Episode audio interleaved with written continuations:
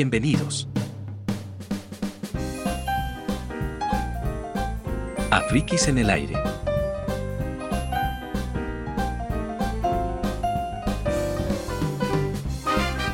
Conducción, Javier Roel y la música de intro, Enrique Roel.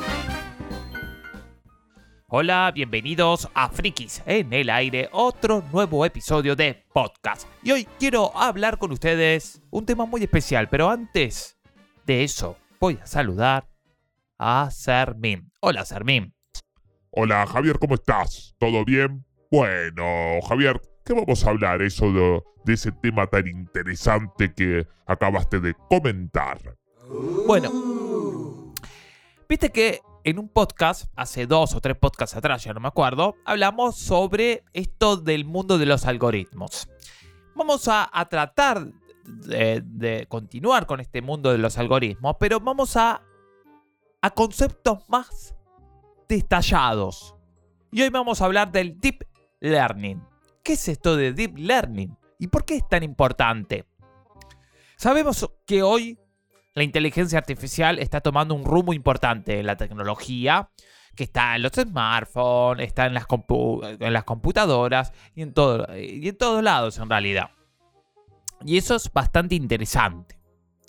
Sobre todo en los smartphones donde, como dije recién, esto es el mundo de los, eh, los smartphones, donde interactuamos con los asistentes virtuales, como por ejemplo Siri, Google, eh, Assistant, Alexa, etc. ¿Qué es esto? ¿Por qué el Deep Learning está tomando un importante protagonismo dentro de esta inteligencia artificial? Hoy vamos a profundizar qué es aspectos positivos y negativos del mismo, Sarmín. Y te estás preguntando, Sarmín, ¿qué es esto del Deep Learning? Bueno, el Deep Learning es un subconjunto de Machine Learning, que por otro lado es un subconjunto de la inteligencia artificial que acabamos de decir, Sarmín. El aprendizaje profundo, este Deep Learning, que es en su traducción a español, el aprendizaje profundo, Sarmín, se utiliza, eh, utiliza una estructura multicapa de estos algoritmos que es llamada redes neuronales. Sarmín, muy interesante. Está bueno esto de Deep Learning porque es como que, es verdad, hoy en día se usa para todo, prácticamente para muchas cosas que eh, interactuamos nosotros todo el tiempo. En realidad, sí, interactuamos todo el tiempo y está presente cada vez más en todo lo que utilizamos, Javier. Exactamente. Y ahora, lo que vamos a profundizar estos temas, esto del, del, del deep learning. Y este, sabemos, bueno, que es una estructura que está inspirado en, el, en el, cerebro humano. Son... Eh, porque, ¿Por qué está inspirado en esto? Porque saca conclusiones similares, esto de estos algoritmos, eh, a lo que los harían los humanos, analizando continuamente los datos con una estructura lógica dada, Servín. Y para lograr esto, el aprendizaje, esto, deep learning, utiliza una estructura, como acabamos de decir recién, multicapa, que eh, son las redes neuronales. Este diseño de red neuronal, generalmente SARMIM, se basa en la estructura del cerebro humano, como acabamos de decir, así como usamos nuestro cerebro para identificar patrones y clasificar, por ejemplo, diferentes tipos de información, SARMIM, se puede, a ver, se puede enseñar a las redes neuronales a realizar las mismas tareas en los datos. Entonces, Armin, las capas individuales de las redes neuronales también se pueden considerar como una especie de filtro que funciona de macro, eh, esto macroscópicamente a sutil, aumentando, por ejemplo, Sarmi, la probabilidad de detectar y producir un resultado correcto. El cerebro humano, Sarmín, funciona de una manera muy eh, similar. Sabemos que cada vez que recibimos eh, una nueva información, nosotros, el cerebro, ¿qué hace? Intenta compararla con los objetos conocidos. Eso es lo que hace, con toda la información que nosotros tenemos, Armin. Las redes neuronales profundas también utilizan el mismo concepto. ¿Por qué? Porque utilizan todos los datos que provienen de la red. Por ejemplo, Sarmin. Exactamente, sí. ¿Por qué? Porque estos sistemas de deep learning utilizan los datos ya, por ejemplo, eh, Google utiliza mucho esto y obviamente toma los datos de los buscadores, de uh. lo que los usuarios suben y obviamente esto le da como un combustible para asociar estos objetos conocidos y aprender, Javier. Exactamente, Sarmin. Entonces, las redes neuronales son, nos permiten realizar muchas tareas, como por ejemplo agrupamiento, clasificación o regresión. Con las redes neuronales podemos agrupar o ordenar datos no etiquetados de acuerdo con similitudes en las muestras de estos datos. O en el caso, por ejemplo, de la clasificación, por ejemplo, Sermin, podemos entrenar a la red en un conjunto de datos etiquetados para clasificar muestras de este conjunto de datos a diferentes categorías. Así que Sarmin está oh. bastante interesante esto de los de la de la deep eh, learning porque cada vez está tomando más protagonismo. ¿Y por qué es importante esto? Todos los avances, por ejemplo, de este de las recientes, eh, de la inteligencia artificial, por ejemplo, de los últimos años, se deben a esto, al eh, deep learning. Sin este aprendizaje, por ejemplo, Sermín, no tendríamos coches autónomos, por ejemplo, los chatbots, o eh, los chatbots, perdón, o asistentes personales, por ejemplo, como Alexa o Siri, como hablamos anteriormente, o Google Assistant. Y por ejemplo, la aplicación de Google eh, Translator seguiría, por ejemplo, siendo tan primitiva como hace 10 años, que era muy literal la, traducción, y hoy mejoró a lo largo del uh. tiempo por esto del deep learning. ¿Por qué? Porque va aprendiendo constantemente y va perfeccionando esta traducción, Sarmín. Sí, exactamente, porque es verdad lo que decías, hace 10 años este, este Google Translator, obviamente eh, era muy malo traduciendo, entonces era todo muy literal y no tenía esa naturalidad que tenemos los humanos a la hora de comunicarnos o obviamente traducir de una manera correcta al del idioma X idiomas a idioma, Javier. Exactamente. Entonces es importante. Y también esto lo utiliza mucho, por ejemplo, YouTube, que hablamos de los algoritmos de YouTube, y también Netflix. Porque eh, si no utiliza estos del deep learning, por ejemplo, Sarmin, la... no nos puede mostrar los contenidos que nosotros vemos. Que vamos a ver los aspectos negativos de estos contenidos que yo lo traté en capítulos anteriores, pero lo voy a volver a tratar acá porque estamos hablando de esto que es el setco, que ahora vamos a verlo bien. Pero es verdad, YouTube y Netflix nos muestran los contenidos que nosotros vemos. ¿Por qué? Porque estos algoritmos que utilizan estos deep learning aprenden de nuestros hábitos, Sarmín. Por eso es importante esta tecnología del deep learning que está dentro de la que es un subconjunto de la inteligencia artificial. Incluso podemos llegar a decir que hoy está, por ejemplo, produciendo una nueva revolución industrial. Esto de la inteligencia artificial, porque está todo basado en la inteligencia artificial, Sarmín. Todo está basado en esto. Entonces, Viste que ahora los teléfonos, Armin, está impulsada por eh, procesadores neuronales los iPhone o todos los nuevos dispositivos están utilizando estos tipos de procesadores porque se están cada vez más adaptando a nuestros hábitos. Esto lo hace, por ejemplo, porque eh, los teléfonos, por ejemplo, aprenden de nuestros hábitos, por ejemplo, en iPhone, a la hora de cargar el teléfono, por ejemplo. Perdón por decir dos veces, por ejemplo, pero eh, lo que hace es, a la hora de cargar, aprende cómo lo cargamos, así corta, por ejemplo, 80% de, en el carga de batería y lo termina cuando nos levantamos. Entonces va aprendiendo qué horario nos levantamos en el caso de eh, dejarlo cargar por la noche. Bueno, estas son algunas cosas que utilizan estas inteligencias neuronales o esta inteligencia artificial que utilizan también, por ende, el deep learning. ¿Y por qué el aprendizaje profundo es popular en estos días? ¿Por qué es popular?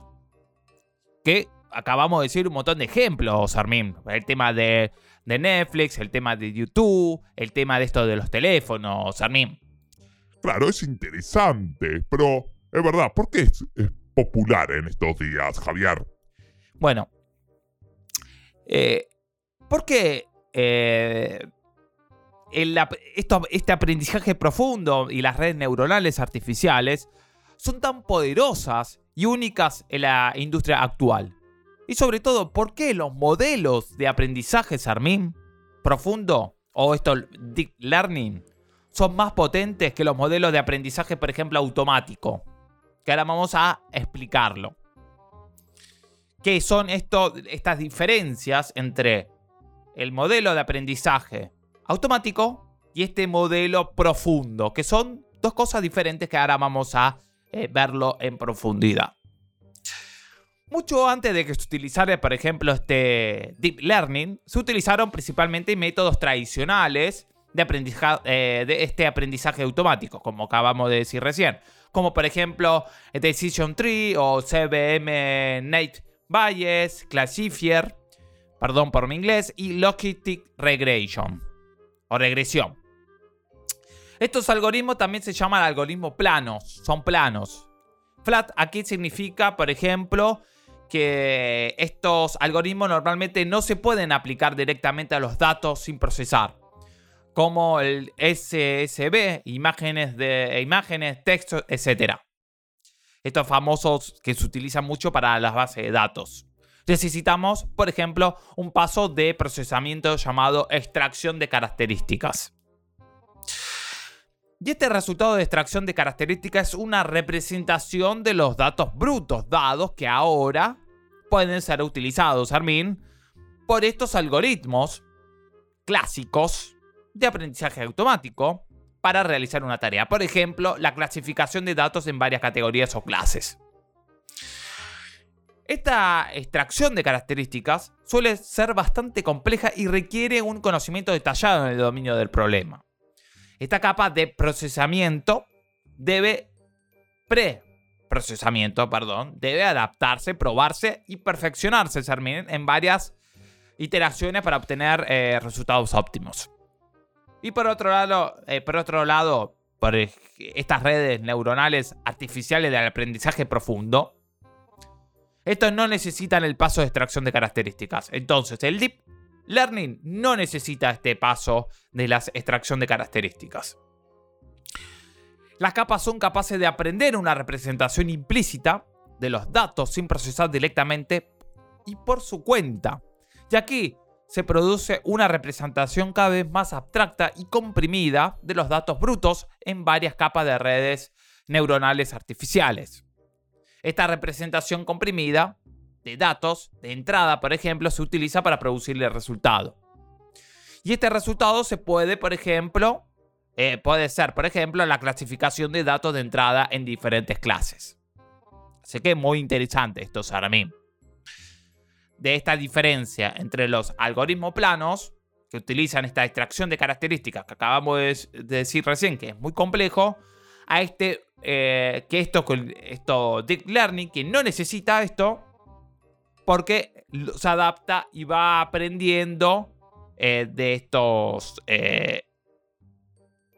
por su cuenta sería, sin procesar, por ejemplo, datos directamente. En otras palabras, también podemos decir, por ejemplo, que el paso de extracción de características ya forma parte del proceso y que tiene lugar a una red neuronal artificial. Durante el proceso de entrenamiento, este paso también es optimizado por la red neuronal para obtener la mejor, eh, la mejor representación abstracta posible de los datos de entrada. Esto significa que los modelos de aprendizaje Sarmin profundo requieren un poco o ningún esfuerzo manual para realizar u optimizar el proceso de extracción de esto de las características que acabamos de ver recién, Sarmin. Por ejemplo, se desea utilizar un modelo de aprendizaje automático, esto es lo que vimos recién, para determinar si una imagen en particular muestra un automóvil o no, ¿qué hacen los humanos? Primero necesitamos identificar las características de o estas características únicas del automóvil, forma, tamaño, ventana, rueda, etc. Extraer la característica y darle el algoritmo como dato de entrada. Esto es lo que hace esto es lo que hacemos con este eh, modelo de aprendizaje automático. De esta manera, el algoritmo realiza una clasificación de las imágenes. Es decir, el aprendizaje de también automático, un programador debe intervenir directamente en la acción para que el modelo llegue a una conclusión. O sea, lo que hacen esto es eh, darle esta característica para que llegue a una conclusión de que esa imagen es un automóvil. Pero, pero, en el caso de un modelo de aprendizaje profundo, Sarmín, el paso de extracción de características es completamente innecesario. El modelo reconocería estas características únicas de un automóvil y haría predicciones correctas. Entonces, no necesita acá la intervención humana. Y esto es importante en este deep learning. ¿Por qué? Porque va aprendiendo por su cuenta. Interesante, Javier. Porque es verdad, es como que este deep learning todo el tiempo va aprendiendo de, de los hábitos y estos datos que toma como fuente.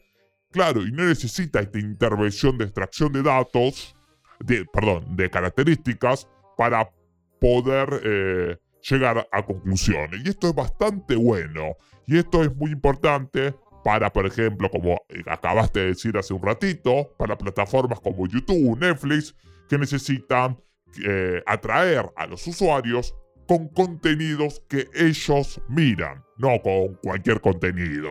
Javier, muy interesante. Exactamente, Sarmín. Por eso esto del deep learning es importante. Eso completamente sin la ayuda del humano. O sea, lo hace solo acá, como acabo de decir. La era de este Big Data la era de este Big Data que estamos hoy en día. Esto de los datos, Armin. Y es muy interesante esto. ¿Por qué es muy interesante? La segunda gran ventaja de este Deep Learning, y una parte clave para entender por qué se está volviendo tan popular, es que está impulsado eh, por la cantidad masiva de datos. ¿Y esto dónde sale esta cantidad de datos? Como dijimos, Armin, en Google, por ejemplo, Google tiene, está lleno de datos de los usuarios y obviamente tiene millones y millones de datos que todo el tiempo se va subiendo a la red. Y también la red se sube millones y millones y millones de datos. Y hay muchas transacciones por día. Entonces esto hace esto gran... Esta, esta era de la gran... De la gran base de datos. La era de Big Data de la tecnología proporcionará enormes oportunidades, enormes oportunidades, perdón, para nuevas innovaciones en el aprendizaje, en, este deep learning sería. Así que bastante interesante. Eh, acá hay un científico, por ejemplo, Andrew NG, que es eh, un científico, científico jefe del principal motor de búsqueda de Baidu, por ejemplo, en China, conocido, y uno de los líderes del Google Brain Project. La analogía con el aprendizaje profundo es que el motor de cohetes son los modelos de aprendizaje profundo, de learning, y combustible son las enormes cantidades de datos que podemos alimentar a estos algoritmos. Porque, como dijimos, se alimentan de estos grandes datos para poder tomar eh, conclusiones por su cuenta. Entonces, bastante interesante. Redes neuronales biológicas. Y acá vamos a comparar lo que son las redes eh, neuronales, eh, que cómo trabaja en el ser humano, y acá eh, las redes neuronales, por ejemplo, cómo trabajan las máquinas o la inteligencia artificial. Y vamos a dar una, una característica de cada uno. Y acá vamos a introducir este concepto, Sarmin, de las, eh, las eh, redes neuronales biológicas y también las artificiales. Sabemos que las, eh, redes neuronales artificiales están inspiradas en estas redes neuronales biológicas de nuestro cerebro, Sarmin. Las redes, por ejemplo, neuronales artificiales simulan algunas funcionalidades básicas de las redes de nuestro cerebro, pero de una manera muy simplificativa, o simplificada, perdón, para decirlo mejor. Veamos primero las redes neuronales biológicas. ¿Qué es esto? Es para, por ejemplo, hacer un paralelismo con estas redes eh, neuronales artificiales. Una neurona típica, por ejemplo, es un cuerpo celular de eh, eh, eh, dendritas y un axón. Los dendritas son estas estructuras delgadas que emergen del cuerpo celular. Un axón es una extensión celular, Sarmin, que emergen de este cuerpo celular. Y la mayoría de las neuronas reciben señales a través de las dendritas y envían señales a lo largo del axón. En la mayoría de, las, de estas sinapsis, las señales se cruzan del axón de una neurona a la dendrita de otra. Todas estas las neuronas son eléctricamente excitables debido al mantenimiento de gradientes de voltaje en sus membranas. Si el voltaje cambia en una cantidad lo suficientemente grande, durante un intervalo corto, eh, la neurona genera un impulso electroquímico llamado potencial de acción. Este potencial viaja rápidamente a lo largo del axón y activa las conexiones sinápticas a medida que, los, que las alcanza. Esto sería las eh, redes neuronales biológicas. Esto de las dendritas, dendrita y la axón. Y este eh, estos pulsos electroquímicos para dar esa acción. En el caso de las redes artificiales, neuronales artificiales, que eh, una red neuronal generalmente consiste, por ejemplo, en una colección de unidades o nodos conectados. Esto es el caso de artificiales. Llamamos a estos nodos neuronas. Estas neuronas artificiales modelan vagamente las neuronas biológicas de nuestro cerebro, como hablamos anteriormente. Una neurona es simplemente una representación gráfica de un valor numérico, por ejemplo, 1.2 o 5.0, 42, 0, etc. Cualquier conexión entre dos neuronas artificiales puede considerarse como un axón, como hablamos en la parte biológica, en un cerebro biológico real. Eh, las conexiones entre las neuronas se realizan mediante los llamados pesos, que tampoco son más que valores numéricos. Ahora bien, Sarmín, cuando una red neuronal artificial aprende los, los pesos, estos pesos, entre las neuronas están cambiando, al igual que la fuerza de la conexión. Significado dado los datos de entrenamiento y una tarea particular como la clasificación de números, estamos buscando ciertos pesos establecidos que permitan a la red neuronal realizar la clasificación. El conjunto de, estos pesos es diferente para cada tarea y cada conjunto de datos. No podemos predecir los valores de estos pesos por adelantado, pero la red neuronal tiene que aprenderlos. El proceso de aprendizaje que también llamamos capacitación que es lo que hace cuando eh, esto sí, esto no, esto blanco y negro, sí, todo el tiempo, vamos capacitando para que esta red neuronal vaya aprendiendo. Así que, bastante interesante. Así que...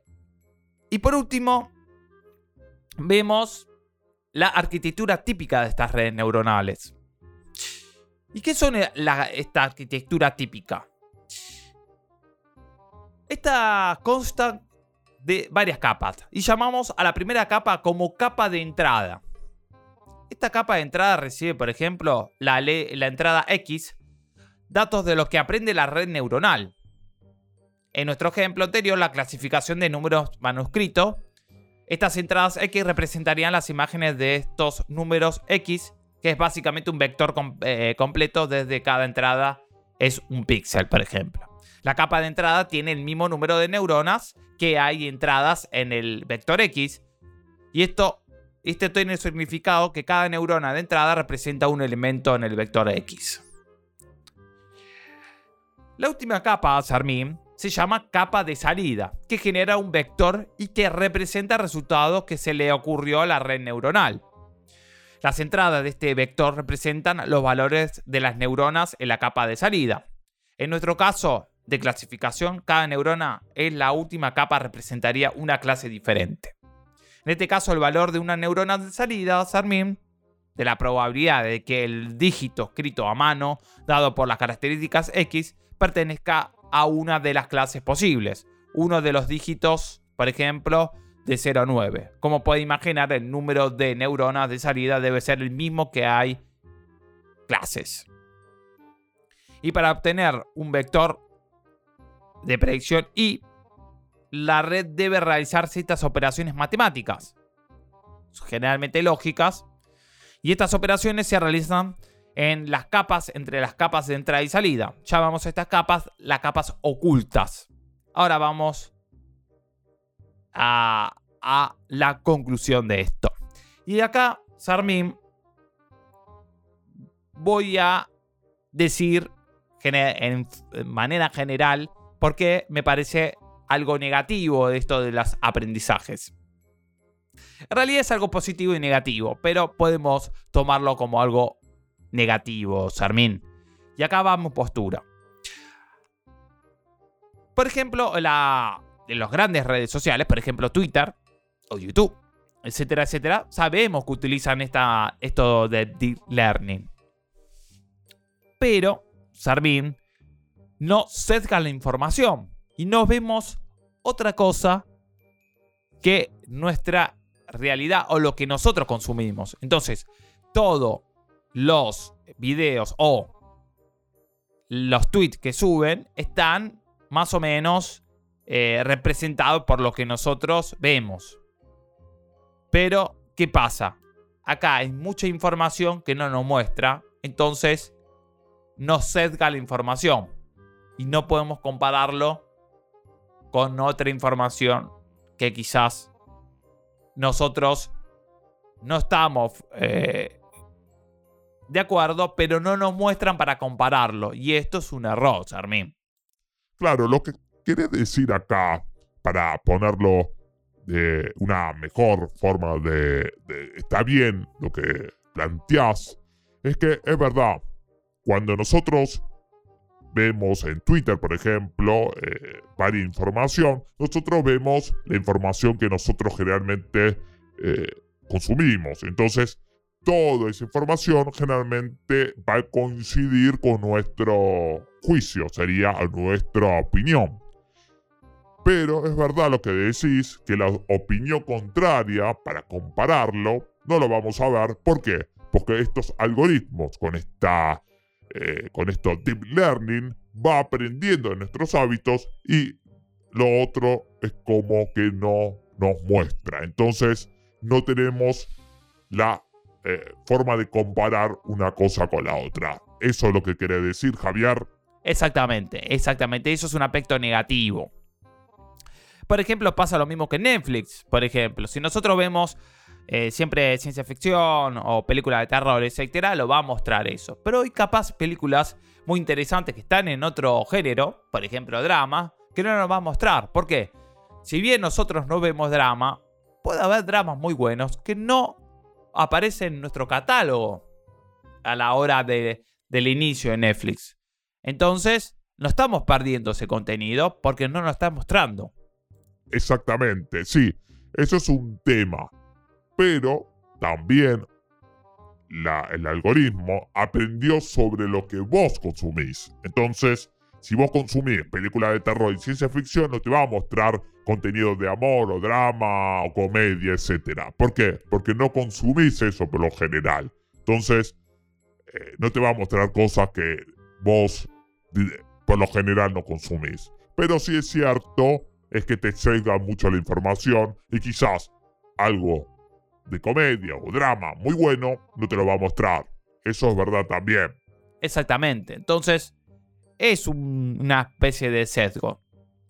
Pero lo veo bastante bien para el futuro, obviamente porque hay cosas que están mejorando mucho. Todavía igual los asistentes, eh, por ejemplo, de voz en los celulares, por ejemplo, le faltan algunas cosas. Hay algunas cosas que falta interpretación. Google Assistant en algunas cosas está más avanzado, te sigue el, hilo de la, eh, de la, charla, cosa que Siri a veces no lo hace. Eh, no te sigue, es como que si estás hablando de un tema, no te sigue el tema que estás hablando, cosa que Google Assistant lo hace mejor. Entonces todavía falta esto de, eh, de este deep learning que obviamente va aprendiendo sobre los usuarios. Pero yo creo que esto es un gran camino eh, a... este es el gran camino que recién está comenzando en la inteligencia artificial. Como dije en pocas anteriores, todavía está en pañales y va avanzando poco a poco. Obviamente después hay películas o propiamente series apocalípticas que hablan de que estas inteligencias van a tomar el mundo y nosotros estamos en peligro con esto. Por ejemplo, bueno, propio Terminator con Scarnet. O también esta serie que está en, creo que en Star Plus, que se llama Next, que también la inteligencia artificial se este, esta inteligencia se va superando eh, cada día y va eh, manipulando a todas las personas según su, su, su criterio, etcétera, etcétera. Bueno, esos son eh, obviamente cosas apocalípticas de esta inteligencia artificial que va a tomar a todo y vamos a ser esclavos de, estos, de estas máquinas eh, Pero lo veo bastante bien. Eh, esta, esta, tecnología y va avanzando muy bien. ¿eh? Obviamente, eh, como, como, dijimos, el Google Translator mejoró bastante comparado hace 10 años, que por ejemplo era muy malo y la verdad la traducción era muy mala. Ahora está bastante bien. Así que, bien, Sermín, con esto. Exactamente. Así que, bien, buen tema, Javier, esto del Deep Learning. Muy interesante esto también de la explicación de la diferencia entre la neurona biológica, que nosotros como nuestro cerebro eh, interactúa entre las neuronas y esto de los axones y dendritas, bastante interesante. Y obviamente este también el sistema de nodos de la inteligencia artificial, bastante bueno, como para simular esta, eh, estas neuronas biológicas, obviamente aplicado en este del Deep Learning. Y este también, eh, como hablamos de la Big Data, que es bastante interesante, que como dijimos, o como dijiste, se sube millones y millones de datos al día a la internet y obviamente estas, eh, estas máquinas se alimentan de eso que es su combustible, Javier. Exactamente. Vamos a recordar las redes sociales, Armin. Estamos en Twitter como arroba frikis en el aire y estamos también en Instagram como frikis en el aire. También recuerdo, Sarmin, o decilo vos, ¿dónde estamos también? Estamos en, obviamente, en los podcasts, Apple Podcasts, Spotify, eh, Google Podcasts, etcétera, etcétera, y nos pueden escuchar. como Frikis en el Aire. Ahí pueden buscarnos y ver nuestros, perdón, ver no, escuchar nuestros episodios de eh, Frikis eh, en el Aire. Javier. Exactamente, Sermín.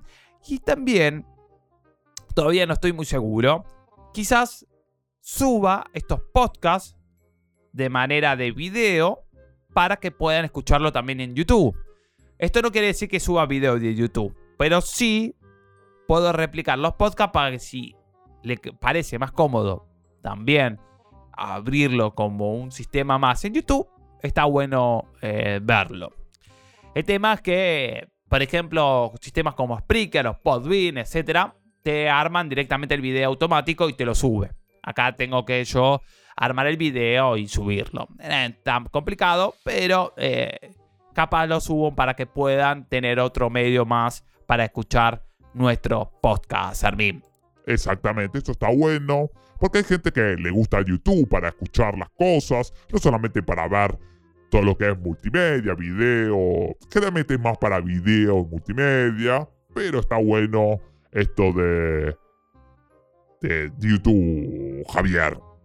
Exactamente. Y más adelante, no prometo nada, pero más adelante está bueno también abrir Twitter para probar a ver cómo es que esto de la onda del tweet está bastante bueno, Sarmin, ¿eh? Obviamente no hacemos video, pero está bueno ver para interactuar también con un poco con la eh, con nuestros oyentes, Sarmin. Exactamente, esto estaría bueno, Javier, ¿eh?